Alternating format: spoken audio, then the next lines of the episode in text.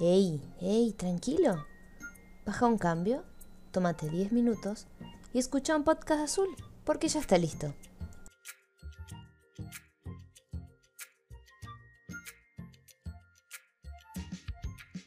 ¿Cómo andan queridos escuchas? Bueno, esta vez vamos a hablar de un tema distinto. Ustedes lo han votado, han atinado.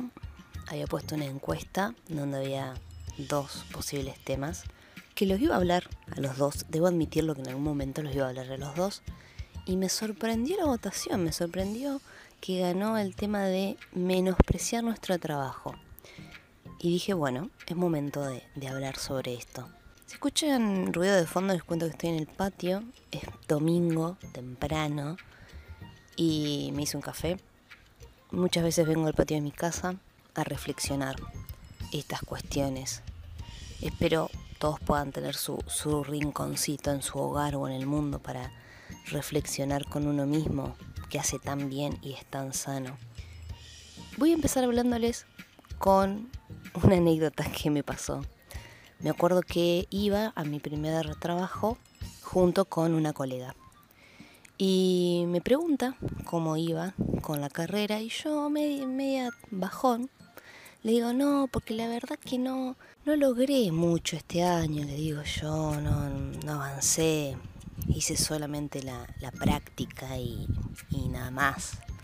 Entonces ella me dice, pero no, bichi, vos tenés que pensar que hiciste un montón.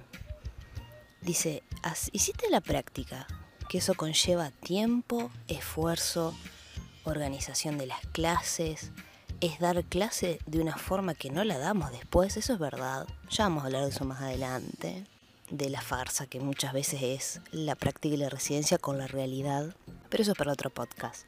Y me dice, y además, tuviste un año complejo.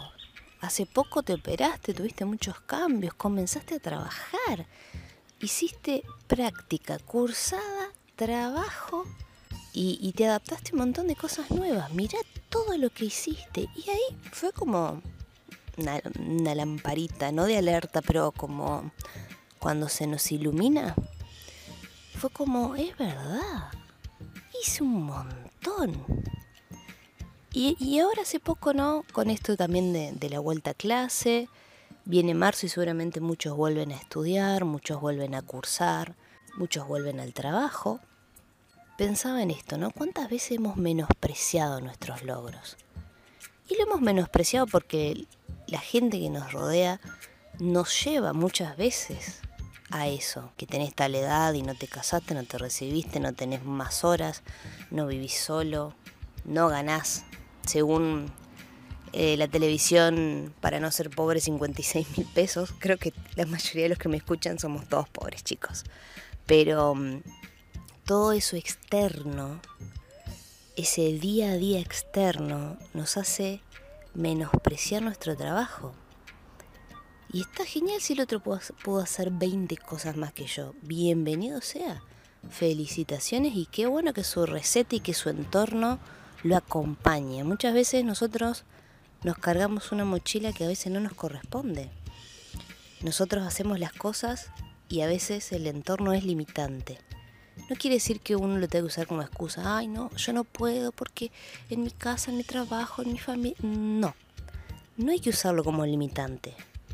Pero sí es verdad que a veces no ayuda y que no podemos cambiar eso. Y nos lleva a menospreciar nuestros pequeños pasos. Quizás sacamos una materia y nos sentimos mal porque no sacamos dos. Quizás armamos tres clases y nos sentimos mal porque no armamos clase para 15 días. Quizás nos sentimos mal porque no nos dio el tiempo de limpiar todo nuestro depto, toda nuestra casa, pero es nuevo. Recién te fuiste a estudiar o recién estás viviendo solo. Es normal que no, que no puedas hacer lo que hace de tu mamá, tu hermana mayor, tu papá, tu abuela. Es obvio. Eh, pero no, no tiene que frustrarte.